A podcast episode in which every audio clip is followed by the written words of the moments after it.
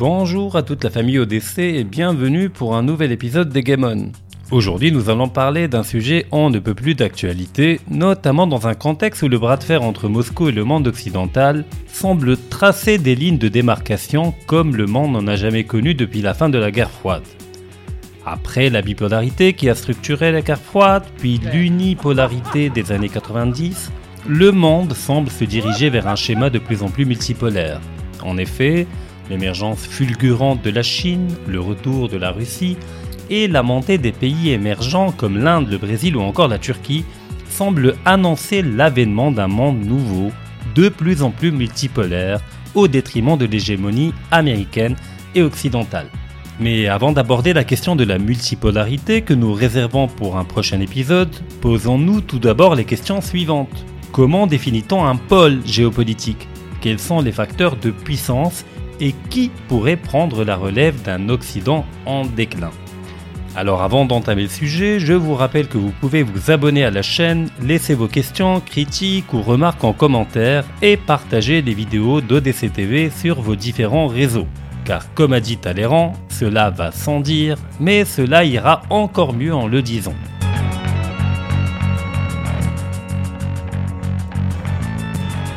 Trêve de plaisanterie et entrons dans le vif du sujet. Étymologiquement, le mot pôle renvoie à l'idée d'attraction, ou encore à celle d'un centre ou d'un lieu d'une importance particulière. Sur le plan géopolitique, le nôtre, il désigne une grande puissance ayant une influence et une hégémonie à l'échelle mondiale ou régionale. On parlera dans ce cas de puissance mondiale, continentale ou encore régionale. Pour faire simple, les facteurs qui fondent la puissance d'un État peuvent être divisés en deux catégories les quantitatifs et les qualitatifs. Commençons tout d'abord par les premiers. Il s'agit d'ailleurs des facteurs que vous entendez le plus fréquemment dans les médias, mais également dans différents ouvrages traitant de la question. René Guénon qualifiait bien le monde moderne comme étant le règne de la quantité, et à juste titre. Nous allons les énumérer relativement rapidement sans trop nous attarder, car le cœur de ce podcast réside ailleurs. Alors premièrement, la puissance économique mesuré généralement par le PIB, que l'on complète souvent par d'autres indicateurs comme l'indice de développement humain ou encore l'excédent de la balance commerciale dans certains cas, elle exprime indirectement le niveau de développement d'un pays et donc sa capacité à financer la recherche et développement, les industries stratégiques, mais également de former et d'entretenir une armée puissante et moderne. On ne va pas trop s'attarder sur cet aspect qui réclamerait une vidéo à part du fait de la nature insidieuse et incomplète de ce type d'indicateur. Deuxièmement, la dimension technologique, car de par l'histoire et qu'on le veuille ou non, la guerre a de tout temps été l'un des moteurs du progrès technique. Et savoir si un État est proche ou non de la frontière technologique permet de mesurer sa capacité potentielle ou effective à développer des technologies militaires nouvelles et disruptives sur le plan géostratégique. La frontière technologique désigne le niveau de développement le plus élevé dans un ou plusieurs domaines à un instant donné. Certains indicateurs permettent de mesurer la distance qui sépare un État de cette frontière. Les brevets triadiques en font partie. Il s'agit des brevets technologiques dont le dépôt a été réalisé auprès des trois offices de brevets aux États-Unis, en Europe et au Japon. Troisièmement, l'aspect démographique qu'il s'agit d'appréhender sous au moins deux angles différents mais complémentaires. La taille de la population, qui nous informe sur la capacité d'un État à lever potentiellement une armée importante, et la dynamique démographique, qui traduit si la population est en déclin ou en croissance démographique, si la pyramide des âges possède une base large avec un âge médian jeune ou en forme de champignon, reflétant une population vieillissante est forcément moins apte à être mobilisé dans le cadre d'un conflit de haute intensité. Des indicateurs comme l'indice de fécondité, l'espérance de vie, la nucléarisation des ménages permettent de déduire autant la structure démographique que le profil psychologique d'une population. Quatrièmement, la dimension géographique, qui comprend autant l'étendue du territoire que sa nature et sa topographie.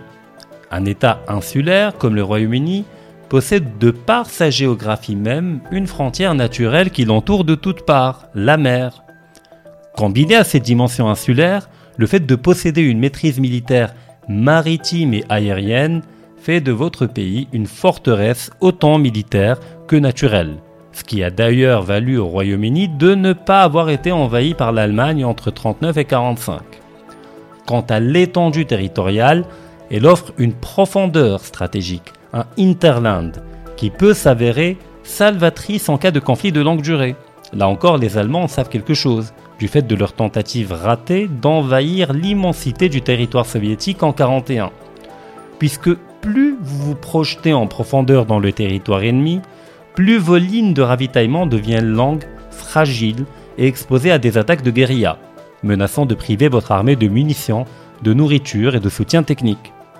De même, le front s'étirant de plus en plus sur une longue distance, votre capacité à mobiliser localement votre force de frappe en vue d'obtenir une bataille décisive diminue grandement. Pour l'anecdote historique, après la bataille de Borodino, qui a opposé l'armée napoléonienne à l'armée russe au port de Moscou, le maréchal russe Kutuzov décida après la bataille de retirer ses troupes pour les préserver, en abandonnant Moscou aux troupes de Napoléon. Kutuzov aurait dit à ce moment Nous perdons Moscou, mais pas la Russie. Napoléon est comme un torrent, Moscou sera l'éponge qui l'absorbera. Enfin vient la puissance de feu d'une armée car on peut posséder toutes les qualités citées précédemment, mais si on est un pays castré politiquement comme le Japon ou l'Allemagne, votre capacité à étendre ou à défendre vos intérêts en dehors de votre territoire est quasi nulle. Quant à la défense de votre propre territoire, vous devez vous en remettre à un protecteur ou à une alliance comme l'OTAN, ce qui revient au même, c'est-à-dire à une perte totale de souveraineté. Quant à la puissance de feu, elle désigne, pour le dire rapidement, la capacité de destruction que possède une armée. Cela englobe l'arsenal militaire dans sa totalité, terrestre, maritime, aérien et balistique, et son degré de modernisation, mais également les stocks de munitions et la capacité à les renouveler, le rayon d'action de votre armement, missiles de courte, moyenne, longue portée, artillerie, etc., et la capacité de projection de votre armée, c'est-à-dire le fait de posséder des bases à l'étranger, des porte-avions, des avions de transport militaire, ce qu'on appelle des avions cargo, qui permettent de transporter autant des troupes que du matériel militaire. Ainsi, tous ces facteurs visent à pouvoir obtenir en cas de conflit une supériorité militaire dans sa périphérie immédiate ou loin de son territoire. Aujourd'hui, seuls trois pays peuvent se targuer de cocher toutes les cases. Les États-Unis, la Russie et dans une moindre mesure le Royaume-Uni. Alors pour conclure cette partie quantitative, nous dirons que bien qu'importants, ces facteurs ne valent pas grand-chose sans la dimension qualitative, et c'est là le cœur de notre sujet. Puisqu'un État prétendant au statut de pôle géopolitique se doit de posséder un certain nombre de qualités qui ne peuvent toutes être décrétées ou acquises matériellement. Leurs racines sont historiques, voire même anthropologiques. Premièrement, le concept d'universel et la dimension messianique.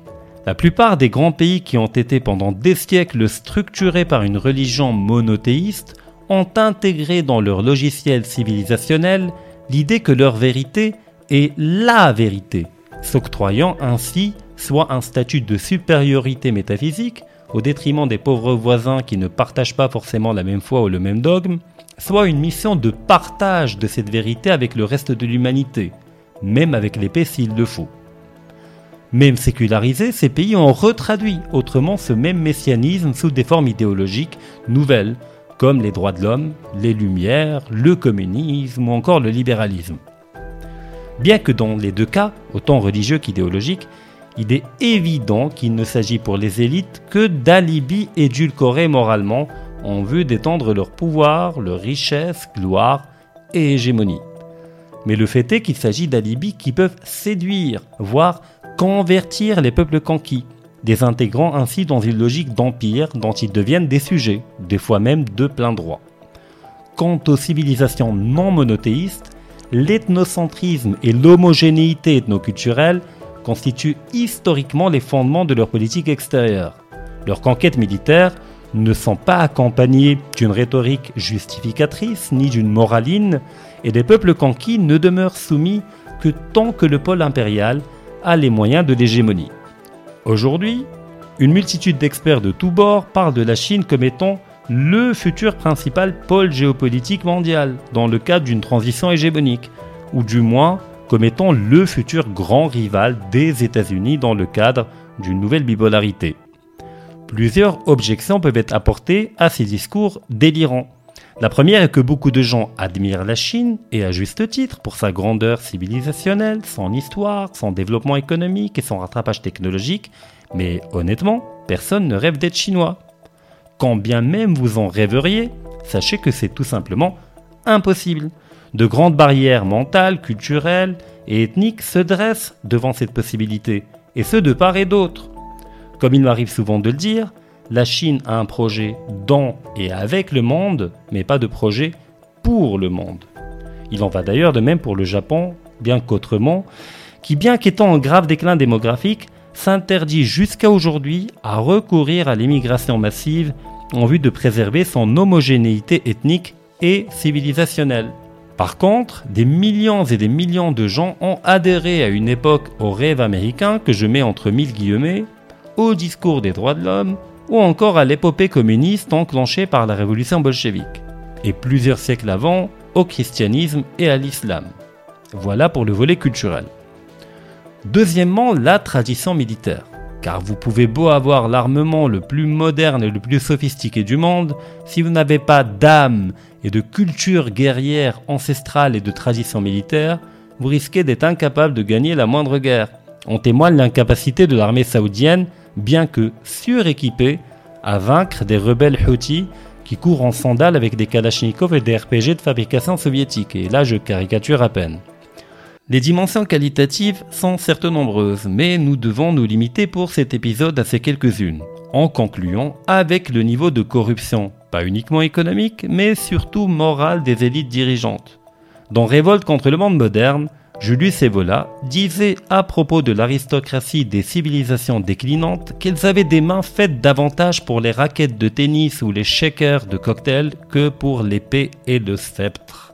En effet, le monde occidental, bien que dominant encore à l'échelle mondiale sur une multitude de plans, est cependant de plus en plus caractérisé par des élites de plus en plus déracinées, cosmopolites, antipopulaires et dégénérées sur le plan moral il en résulte que le déclin occidental, qui aurait pu être lent et relatif, est entré, du fait de la mégalomanie et des actions totalement délirantes de son élite, dans une dynamique d'accélération de sa propre décomposition. Là encore, vous avez le choix entre ça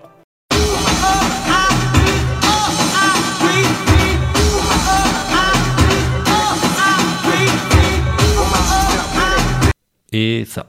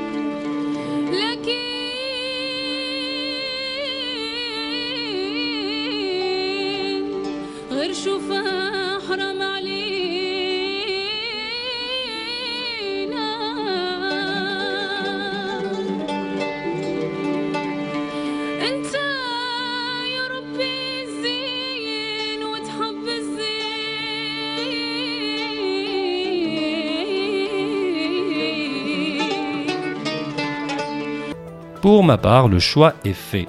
À vous désormais de faire le vôtre. Mais avant de vous quitter, je vous invite à nouveau à vous abonner à la chaîne, de laisser vos commentaires et de partager cette vidéo si elle vous a plu bien entendu. Donc je vous dis merci et à très bientôt.